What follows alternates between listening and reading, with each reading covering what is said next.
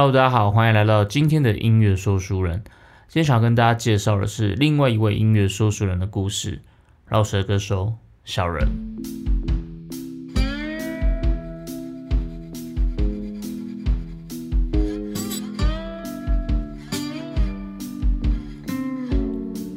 那今天这一集的音乐说书人比较特别，因为上礼拜有跟大家分享，就是凶手不止一个这个作品嘛。那今天我们也是很有荣幸的，我们就特别邀请到了小人老师来到节目里面来跟大家聊聊天。那首先我们先来欢迎一下小人老师。Hello，大家好，我是小任老师。老师，老师，呃，其实我一开始本来要做 podcast 的时候，就有先特别问了一下小人老师，看他有没有空可以来跟大家聊一下这样，因为我觉得小人老师他也是名副其实的音乐说书人，是真正用音乐在说故事的人。那小老师也是很爽快，很阿萨里就答应了。那我知道老师在之前也有在其他的节目录过 podcast 嘛，那老师要不要先聊一下之前录 podcast 的感想是怎么样？哦，好像就是其实就类似广播节目啦，只是比较长一点，对，内容比较详细一点。因为我之前也是只有做过一次，比较偏向 podcast 的，就是跟那个冲仔蛋的这个节目啊，其他的以前比较类似那种访谈，就是录影的啦，对。不过其实差不多，我觉得只是一个是画面有画面嘛，一个是声音为主了，对啊。欸，其实我一开始有点担心我们录这个 podcast 的时候会不会有点尴尬这样，不过后来我有去听你在长廊那边录的，其实也是蛮健谈的啦。OK 啊，所以老师现在是还蛮习惯被访谈这件事情的吗？应该算是蛮习惯的。算是蛮习惯的。好，那一开始我还是想要先来了解一下，因为一直知道你有在筹备新专辑嘛，那我相信应该有很多粉丝也都还蛮期待的，方便跟我们透露一下新专辑的进度吗？新专辑有大概百分之五十吧，我想，对百分之五十，对，百分之五十已经写了大概六七首了，但是六七首是还在修饰中，有一些已经有发表过了，对，哦，所以到时候会收录一些已经是发表过的作品。就是从今年六月开始累积到明年吧，对，那你刚刚说是发表过的作品嘛，所以会有一些是大家比较熟悉、已经听过的吗？这个方面透露吗？现在只有播出的是那个超级忍者龟，哦，所以这首会收进去哎，原本就是有预计要丢进去，哦，对，所以其他的就还目前都还没有发表。还有像导师时间，对，也是有预计会收录了，OK OK，那像呃，在准备这个新专辑过程当中，你有没有就是因为凶手不止一个这个作品在网络上就是也是引起蛮大的共鸣跟回响嘛？那在新专辑的准备上，有没有什么议题是你最近比较关注或是想要跟大家讨论的？哦，因为我这一张专辑的预的构想啦，是因为其实我已经隔了，如果这张明年顺利发的话，跟上一张其实隔了大概是七年了吧。因为我上一张小人国是二零一三年嘛，对，二零一三那这一张预计在二零二一年，我、当然好像也八年了，对。所以主要这张的概念是想要呈现，就是我这八年来是呃怎样的转变，然后遇到了什么事情啊，然后到底为什么这么久没有发，然后把这些转折点啊，我觉得是比较呃有部分的曲目是比较从我内心这些经历去出发的，对。哦，所以这次的主角会有点像是从你自己的心态上的变化去出发。对对对，那但是还是会有一些歌曲是像《超级忍者龟》，就是比较呃比较偏向在说大众这个呃上班啊，然后呃就是上班族也好，或者是工作的这种一些呃不爽的点啊，或者是呃这个要归要忍住的这个点，对他就是比较偏向哦。其实从我自己的人生这一段时间呐、就是从二十七岁到三十几岁这段时间，对这个转折点嘛。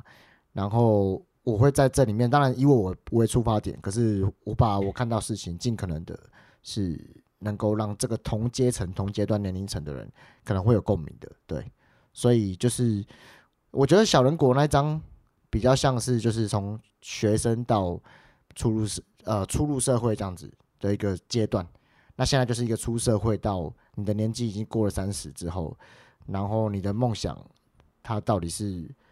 跟你当初在看的时候会不太一样。对，那我觉得这张专辑的呃 整个整体呈现会是以这个阶段为主。对，听起来有点像是不同年龄层的转变的概念，就是不同的人生阶段会有不同的视野或者是价值观。那原本的小人国可能比较青少年，新专辑就会是出社会之后，经过一些社会化的过程，作品的风格上会比较是这样的转变。对对对对啊，就是主要就在讲大人这这个事情吧，就是对长大了这样子。对，那你要面对什么事情？因为之前就是你有说过，就是你在创作你的作品的时候，其实比较像是弱身体。啊，对对。那像在接下来新的专辑这方面，也是会有这样的概念吗？还是其实你觉得经过这样你刚刚讲这种不同阶段之后，你的出发角度其实是会比较不一样的？我觉得那个还是算是我的作品的基调，会想要给大家看到的啦。其实像忍者龟也是一个弱身体的嘛，就是在讲，其实我们都是这个社会的一个一个螺丝钉啊。对，所以你要怎么用你身为一个工作人的态的的一个出发点去看整个大环境？对，所以我觉得这个对我来说也是从一个弱小的角度出发去看待的。对，那所以其实我这张专辑也是目前预计预预计写的歌曲啊，或者是整个概专辑的整整体概念，其实也都是会包含这一块，可是不会像是比较不会像小人国那一张的看法，对。不会完全像是那一张，因为那个就是比较我大学阶段，然后刚刚出来的这个态度，看看整个环境啊，还有包括自己的音乐的梦想也好。那当然，我现在看音乐的梦想跟当初来看会不太一样，因为我在发行之后也经历过比较不一样的事情嘛，就是呃，比如说入围这种东西，然后可能工作啊，或者是梦想到你能不能维持这个经济。这张这个这个主题在上一张专辑里面基本上是没有去谈论到，因为当时还没有去面临到这些东西。然后随着你年年龄比较大，你父母年龄也大了，然后你自己开始会发现自己的身体的转变嘛，然后还有家人给你的期许啊，那种可能刚出社会的时候没有面对什么婚姻的这个东西，所以可能呃关于婚姻这个探讨也会是在这张专辑里面，我会有一首歌已经写差不多了，对啊，不过这个。就还没有还没有去弄好，不过可能之后会拍完 MV 之后，就是再给大家看看到这样。嗯，感觉新专辑对于长大跟现实这件事情会会有蛮多讨论的嘛，所以到时候也会有一首歌是在讨论关于婚姻这件事情嘛，比如说逼婚啊或者是什么类似这样的。但是是会是比较有趣的啦，有点讽刺啦，对啊，就是在讲呃结婚这件事情，对。哎，你之前有听过一首歌叫做《春节自救指南》吗？中国的。你说春节什么？春节自救指南。自救指南哦。对对，他就是呃，因为春节嘛，就是过年，然后回家之后，你就遇到很多的长辈，然后就问你说：“哎，什么时候结婚啊？哎，什么时候生小孩啊？”然后他们就专专程写了一首歌曲来调侃这件事情，告诉你怎么回答。对对，之类春节自救指南，这个蛮有趣的。对对对，所以我我刚刚你在讲这件事情，我就有哎联想到这个作品。那另另外我想问的就是说，因为你刚刚提到了说，就是因为呃上张专辑《小人国》到你现在呃接下来准备筹划这张专辑里面的这种角度啊，什么是不一样的？所以我想要请问一下，就是说，因为你现在的身份除了老舍歌手以外，还有另外一个身份是老师嘛，就是有在大学任教。对。那这件事情，这个身份会影响到你的作品吗？嗯，应该说是会，因为这些经历会可能会呃。当然，就是里面其实有一首已经在讲老师这件事情，本身就是这样。所以这个工，因为我之前其实也没有真的工作过一个比较长的时间点，对，那这个工作的这个经历也会成为一个写歌的一些养分对啊，就是呃，可能有工作过，跟之前我单纯是为了呃，单纯是依靠老舍为生是不一样的。对，那现在我身为一个工作人，呃，要面对的事情跟以前是势必是不一样的，对。那有些当然是老师才会遇到的，那但是我觉得跟其他工作的对照的话，其实也是会有呃可以类比的部分，所以我觉得这个东西就是会成为我我现在这个阶段里面呃看待事情比较呃有新的一些观点的这个部分，对，就是当老师之后，但听起来这个好像比较偏向是呃踏入职场前跟踏入职场后，那但我我比较好奇的就是因为。老师这个身份，他可能还是有不一样的，比如说社会赋予他的一些形象，或者是呃，你要有为人师表啊这种概念。那这件事情上会影响到你作品的风格吗？嗯，当然在呃发表上面可能要小心一点啊，因为毕竟我是老师的身份嘛，所以。可是其实我本来之前的作品也比较少在呃那种新三色也是比较少成分，对。可是，在可能当老师之后，这部分可能多少都是要去斟酌一下这样子。那比如说，因为原本的作品是弱身体，所以可能色调上会比较灰色一点点。那会不会转变成老师这个身份之后，让你的作品的风格变得比较正面啊，或者是比较励志一点点这样子？嗯嗯嗯，但我觉得我都尽量保持诚恳的讲话，不会去没有预因为说设立场。呃要该怎样，因为我觉得正面这东西是比较单薄了，应该说整体的呃，你看的比较广的话，我还是希望给人家东西就是能够就是广泛一点的都讲到了，所以也不会是偏向特别是不是正面或 OK，负 OK，面这样子。好对，那刚刚讲的是比较类似在价值观或者是风格这件事情嘛。那回到音乐元素这件事情上，因为任教的是流行音乐学系嘛，对不对？嗯，那在流行乐里面的范围其实就还蛮多元的，老舍可能是其中的一部分，嘻哈音乐。那在做了这个老师这个身份之后，在你的音乐风格上会变得更多元吗？再加上音乐元素上会有差别吗？我觉得蛮多影响的，因为因为像我在教流行音乐系的话，我们的我自己班上学生就是每个人专攻的都不一样的音乐领域嘛。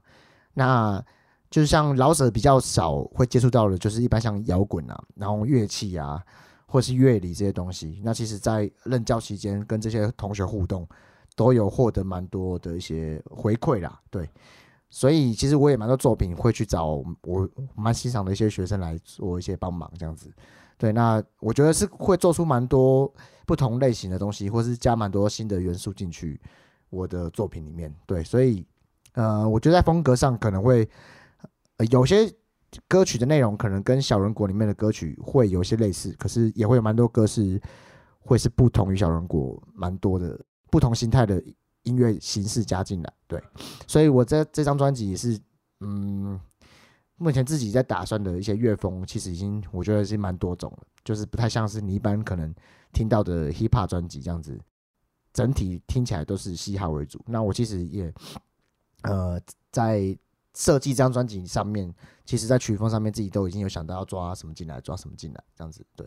所以我想应该是会一张会是一张蛮丰富的啦，就是以呃曲风来讲，对。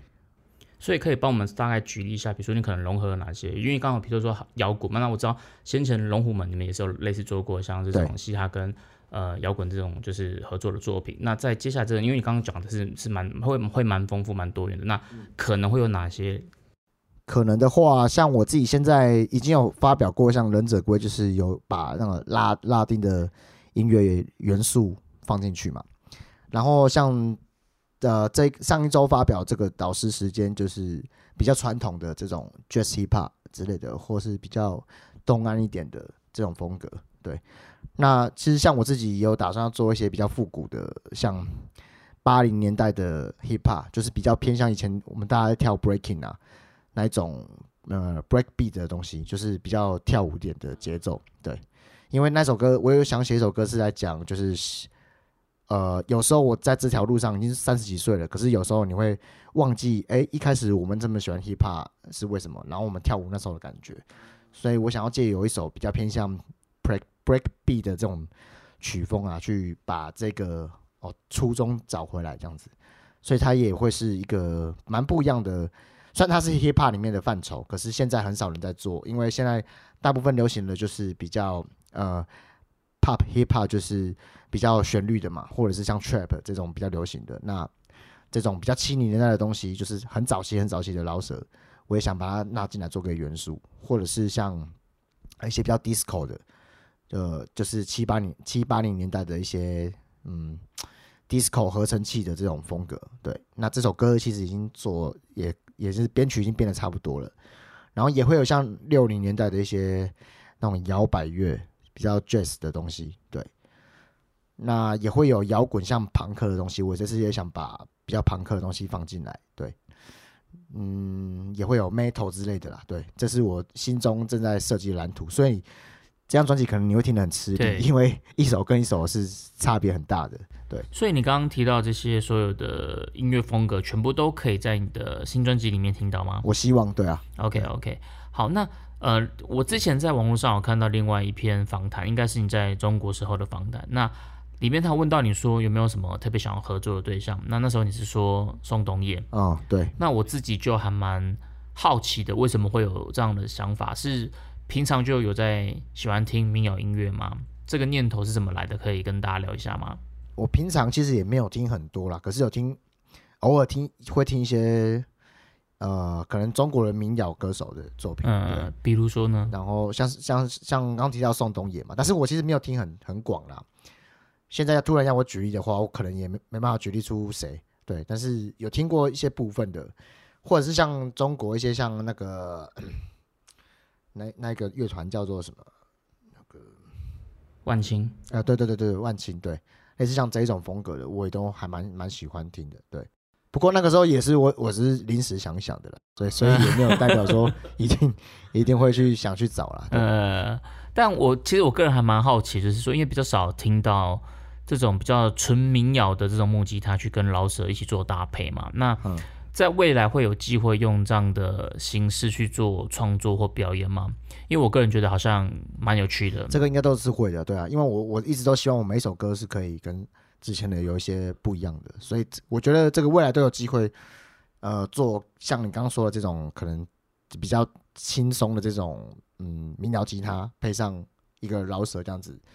的形式也是有可能的，对，机会还蛮大的啦。因为你其实自己也是会弹吉他嘛，我 我其实不太会弹我，记得我之前有看过你有我只会刷 C 跟 G G 吧，忘记了。哦，所以你都刷 G 吧。我记得我之前有看过你弹吉他的影片啊，现在已经我已经很久没有弹了，所以应该都嗯嗯嗯，你会尝试用吉他去做 beats 吗？去做创作？以前有过啦，以前在刚开始练吉他的时候有写过，对自己有编用吉他编啦，对，但是也就一首而已。嗯，OK OK，好，那接下来想要聊的是下一 part 的部分，就是之前你有去参加中国的选秀节目嘛？这件事是可以聊的吗？你知道那个中国新说唱嘛，啊，对这，个部分就是去年大概去年四月份的时候，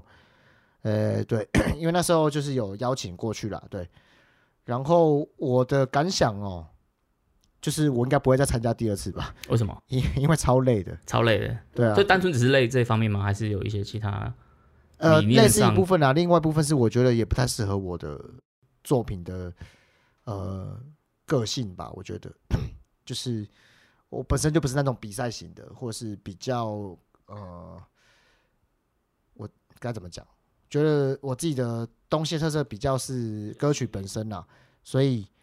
在一些卖点上面，我觉得嗯。可能就不会是节目会需要去操作的那一种风格了。很婉转，这是一点。然后另外一点就是真的很累，是因为我、那个人真的超多的，哎呀，那一千多个老舍歌手，然后就像是什么猎人猎人试验啊，猎人是每个人带一个牌子，你是七百零几号，然后你就在现场就是要，嗯、你也不知道什么时候会加入你自己，对，然后就是有些人可能你等第一天等到凌晨四点，我们好像早上八点就到会场了，有些人到凌晨四点才比，然后我们都不知道自己什么时候被叫到嘛，所以这个其实是我觉得还蛮累的啦。啊，我自己本身又是一个很怕累的人，嘿 所以你还没叫到，你就必须一直在现场 stand by，就是，但你也不你也不会知道大概可能会是什么时间这样子。呃，他顶多就是导播会提前一组跟你讲，你下一组要准备这样子，对，嗯，那你当下在唱的时候，会不会觉得很紧张？还蛮紧张的啊，对啊，因为其实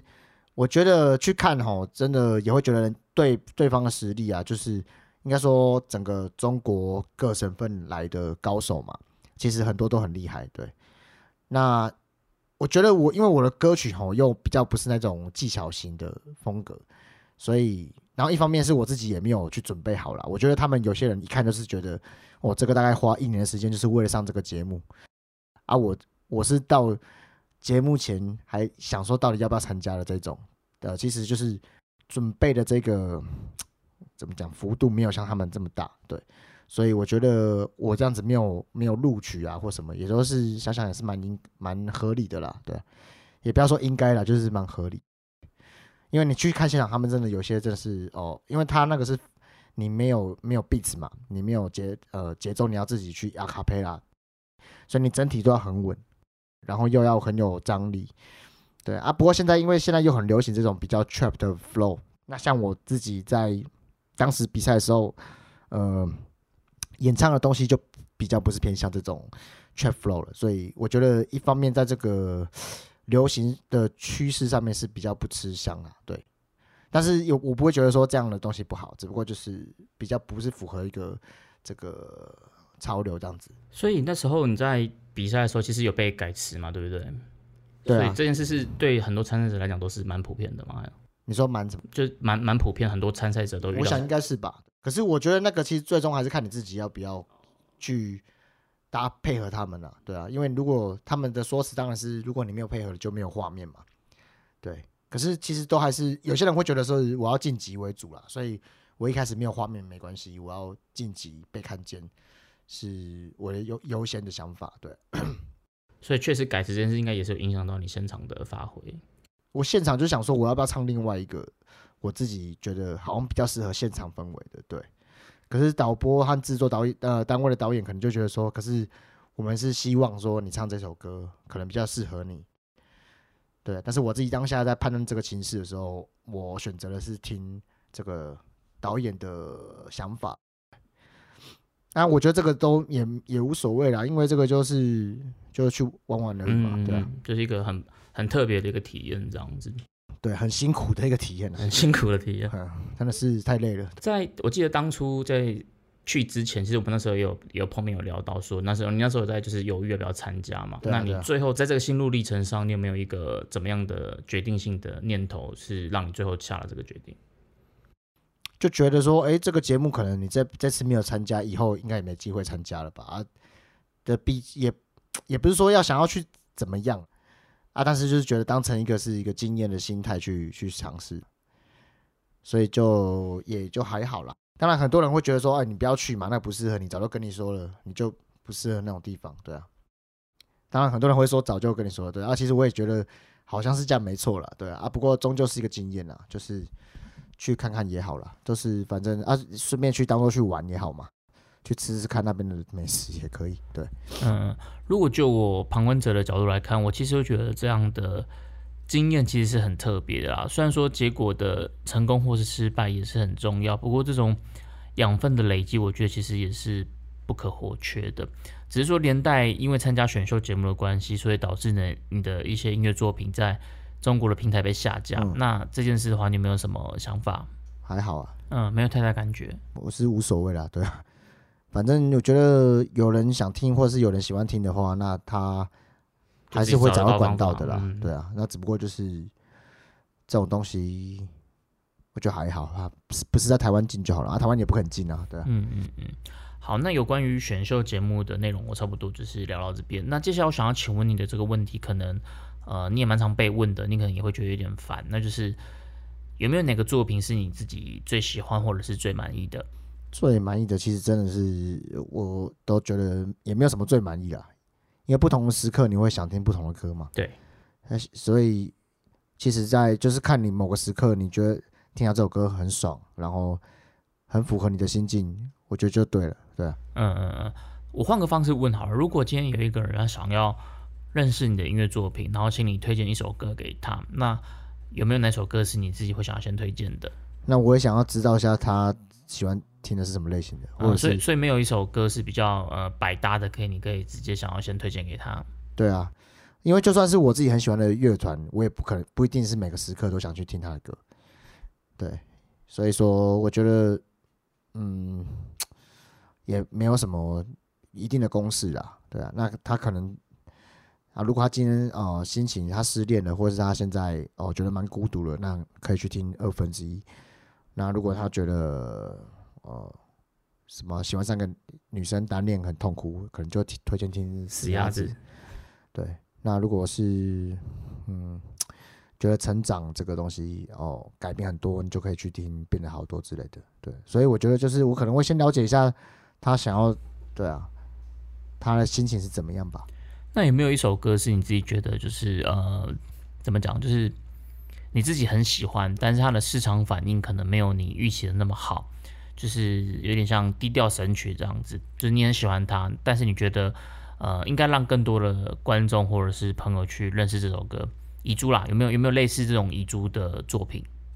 我的歌点阅率都不算高啊，所以大部分都遗珠吧，啊所以每一首歌对你来讲都是遗珠。也没有啦，就像凶手不止不止一个，算是我的歌里面点阅率就是算最高的啦，对啊，但是我 蛮多歌点阅率都还蛮低的，所以说就大家如果喜欢听的话，就多听几次吧。但是我现在觉得点阅率怎么样啊？就这样子了，那就算了。你不会很 care 点阅率这件事情吗？当然一开始会 care 啊，可是啊那不过就是这样子嘛，你要去反抗什么？啊 就默默接受这样子。对，那我觉得就是，当然大家嗯如果喜欢听，可以推广的话，或是真的去分享，当然也很好啦，对啊。那我现在也比较懒得去做这这种事情了，我觉得就是顺顺其自然啦，对啊。然后尽可能有宣传了的话，就宣传到了，就是这样子，对。嗯，OK OK，好，那喜欢老师的朋友记得就是多多支持老师的作品这样子。那像我自己其实还蛮喜欢老师的一首作品，那我觉得它就有点像我刚刚讲的那个低调神曲，因为我觉得它很好听，但是它好像呃比起灌篮歌手或者是凶手不止一个，它比较没有那么的广为人知这样子。那这首歌叫做《强歌好强》，老师可以帮我跟大家介绍一下这首歌吗？哦，强哥好强哦！哎，强哥好强，就是大概是在二零一三年左右做的歌吧。对啊，那当初我会想写这首歌，是因为我很喜欢那个一个导演，就是那个昆汀塔伦提诺，嗯对所以我觉得我蛮多歌的一些 想法，有时候会有一些他的影子。啊，当时就是因为他刚好有部电影叫做《绝绝杀令》要上映嘛，啊，那个时候因为他的剧本已经被先试出来了，所以我就去看了一下他的剧本，然后去找了就是他原声带里面很多的音乐，所以我那时候就觉得，诶，他那首《Jungle》可以取样来做一首 hip hop 的 beat 对。那当当下我就觉得，诶，那就是因为这个电影毕竟是在讲这个西部嘛，牛仔这种西部牛仔的这种呃文化，对，所以我就想说，诶，那我是不是可以用这种形象在赋予在台湾这样的环境里面有一个西部的这样的形象？对，所以这个作品的起源就是来自这样的概念啊。对，那什么唱法、多少就是会有哦，参考一些可能那种西部腔嘛之类的。因为 如果台湾要做西部片的话，我觉得已经最适合就是用台语去演，才会有那种杀气。那也这那首歌也是我自己怎么自自己去画画成一个 MV 这样子。其实画真的画很久，超累的，比做歌还要久。我画画那个 MV 大概画了一个月左右吧，就是忙呃，就是每天这样画一点画一点的，但是但也弄了三十天左右。啊，我自己是蛮喜欢这个作品的、啊，就蛮好玩的，而且我觉得当时我在想说，应该也不会有人去写这个东西，对，因为这个东西你你要说提升什么知名度或是粉丝吗？还是那种年轻女生会喜欢吗？我都觉得这个也都不会，单纯就是为了一个很有趣的呃一个概念去做，我觉得还蛮好玩的。对，那他的歌名由来，为什么歌名为什么会叫做《强哥好强》？歌名的话就是“强哥好强”嘛，就是其实“强哥好强”本来是《绝杀令》在台湾要翻成的这个片名啊。那我那时候我觉得很直、很直白、很酷啊，而且很像昆汀昆汀的风格。对，只是后来呃，可能因因为某些元素，所以改成《绝杀令》嘛。那我自己就觉得，那我要保留这这个原来很酷的这个电影的名字作为我这首歌的歌名，对，所以就叫《强哥好强》。对那像刚有聊到说凶手不止一个这首歌点击率很高嘛？那你觉得这件事会不会对你来讲成为一个包袱？这还好啊，当然我很高兴说这首歌有这么多人听，当然是很好啦，对啊，所以也没有什么包袱，对啊，就是我觉得当下当时的氛围啦，还有社会上刚好有很多的这样的事情嘛，所以就是变成说是一个哦，当时这首歌我觉得能够被很多人听见，也是因为当时像什么红中秋的事情啊，然后整个社会的氛围都是有这个一直在存在的关于霸凌的探讨啦。那那个时候刚好有这样这这这些事情的发生，对，所以我觉得这首歌蛮高兴的是，下面的留言就是，呃，很多留言都是在探讨霸凌的事情而不是在谈论歌本身好不好听这件事情。我觉得是我自己还蛮呃开心的一个这个怎么讲一个后续的一个效果，对，因为我觉得这样代表你这个音乐探讨的议题是真的有被在这个歌里面真的能能够是被听见的了，所以这首歌我也是很高兴它有这样的点阅率。对啊，啊倒是没什么包袱啦，对。嗯所以不会觉得说我现在写歌就一定要有一定的水准或是一定的高度，然后会不会有这样的压力？就因为我现在觉得我自己就是每一首歌都要做不一样的东西嘛，所以尽可能我不会想要重复，尽可能的话不会想要重复自己做过的东西，那我也就不会去有这样的压力，因为我不可能再去做一个以霸凌为主的 探讨的歌，对，所以他就留在这一个我人生里面的这个音乐作品里面。特别去讲这件事情的一首歌曲，对，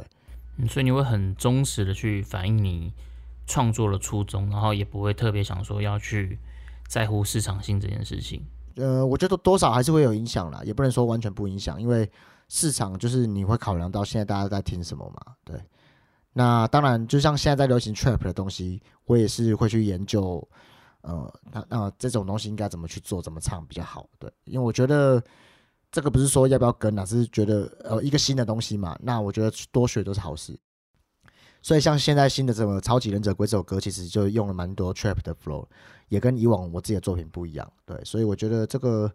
但是它听起来又不会很刻意的要去说呃我在唱一个 trap 或怎么样。对，但是我也会尝试想要做那种很刻意要去做 trap 的东西的，反正好玩对你来讲都是尝试。我觉得好玩最重要了。对啊，你你刚刚讲到好玩最重要，可是。因为创作这个过程，我觉得是有一点点孤寂而漫长的。那你要怎么样在这个过程当中去保有你的乐趣跟热情？嗯，我觉得哦，这维持自己的热情哦，其实有很多方方向啦。第一个是像然后比较呃。比较俗俗一点的，就是的层面，就是你作品发表之后，大家的回馈嘛，这个是你热情的来源之一嘛，成就就是你成就感嘛。那另外一个就是你，呃，像我自己很喜欢自己做歌，然后在跟自己对话的感觉。那个关卡卡在那边，你突破不了，然后突然有一天你想到了怎么解决掉这个困难，然后找到适合的词放进去这个适合的位置里面，我觉得这个是很好玩的一个地方。就是像其实像在打游戏啦，对啊，我觉得。这个是，呃，没没有什么目的性的，在创作里面最开心的就是你在试图解决一个难题，然后你最后把它破关了，成为一首歌。我觉得这就是，其实就是创作就像玩游戏啊，对。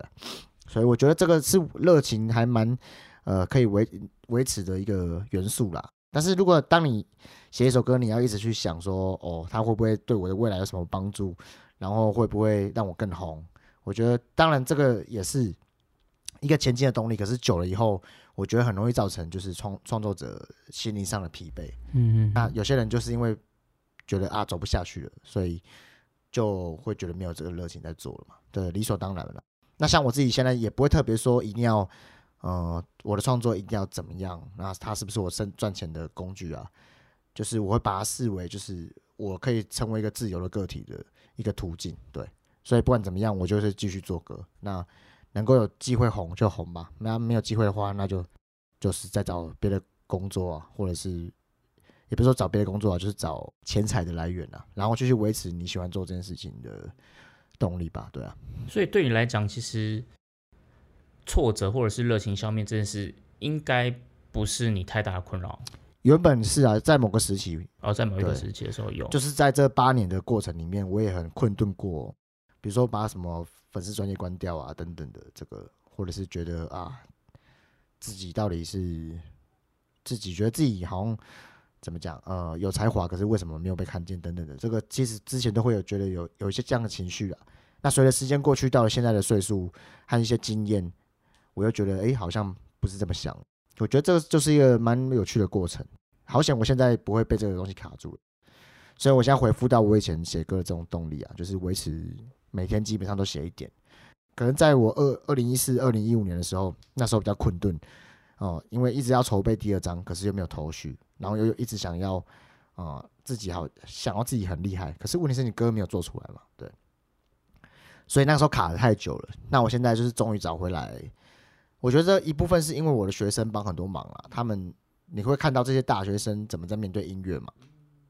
那等于是像看到你之前的自己。那所以，我我觉得从我们班那些孩子，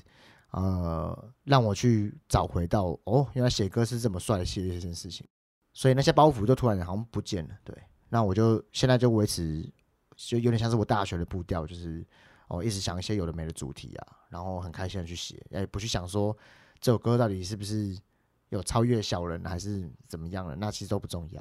因为其实你开心的开心的去玩一个一个一首歌，它一定都会有一些不一样的、不同于自自己的以往的东西。对，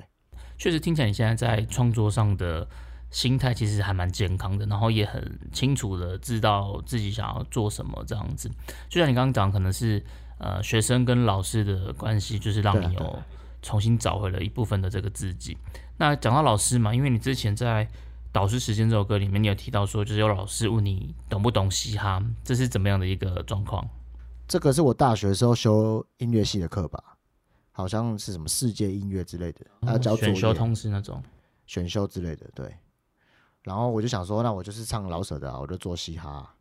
然后老师就说，你不能用这个主题。为什么？我想说，哎，为什么？他说你又不懂嘻哈。我想说，看你是谁啊？我做嘻哈做超久的。那老师懂嘻哈吗？所以老师我觉得他也不懂啊。嗯，他就是那种音乐系的那种，看起来用比较古典的方式在看这些臭老的老师，哎呀，所以可是可是他怎么会直接？他就可能不喜欢吧？对啊，不喜欢。他其实他不喜欢这个题，他说直接把你 reject 掉这样子。哦，所以我觉得。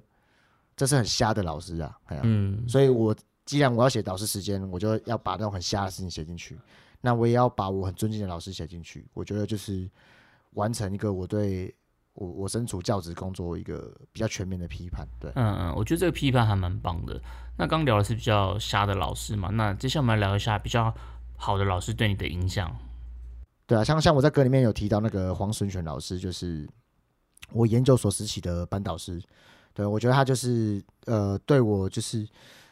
呃，不止人生观啦，也对我现在担任教职，呃，也很多，我都会去想回想他以前是怎样指导的。那我也想要成为那样的老师，是呃，一个就是怎么讲，让让学生感觉是比较亲切的，然后呃，不是那种很怎么讲很八股的这种传统的老师，对，是可以接受新观念，而且愿意跟学生交流的。所以我觉得从他身上我学到这些东西嘛，那他也当时也去问我很多关于我创作上自己的想法，那也因为他这些问题，我自己才有办法去整理我的创作到底是什么。因为研究所通常是要你自己去去去怎么讲，去吸收去消化的。所以我呃，我也希望我能够给学生的是有有这样的观点啊，让他们从大学时期就能够去多想思考一些呃。更更更细微去思考一些事情，因为我其实我觉得大学，我觉得不知道为什么，我觉得台湾的大学，呃，应该不要我这这没有针对哪个大学，我是说整个教育教育的现象。其实我们在大学的时候，我有时候觉得我大学的时候真的没有特别学到什么，对。但是我觉得有新的课程，你会去有心的去学了，对。可是像我在研究所，我就觉得，哎，这样的方方式挺好的啊，就是老师真的跟学生去谈很多事情，嗯。那我会希望我在大学的时候就可以。多做一些这样的事情，就是除了很呃简单的基本的课堂上的单方面的教学以外，我是希望能够更多互动性的这样的方式，我觉得对学生是会比较有呃帮助啦。对，嗯，我相信一定会的，因为我觉得呃互动式的教学模式其实远比单方面的授课来的有趣多了啦，而且我觉得这对学生来讲也是一个很珍贵的体验。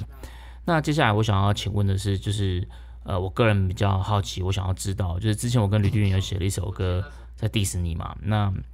我记得当下那时候你那个第一时间的反应是还蛮不爽的，有吗？有，你那时候觉得很不爽，是吗？是那时候我们跟你说网络上有人写歌 diss 你，就说他干嘛写歌 diss 我？那是那是因为你没有讲说是你们的。对对啊对啊对啊，因为那时候我们就想说要给你惊喜啊，所以我们当然没有跟人说是是我们写歌 diss 你啊，所以我们那时候就跟你说，哎，网络上有人写歌 diss 你，然后你那时候听到了反应就觉得说。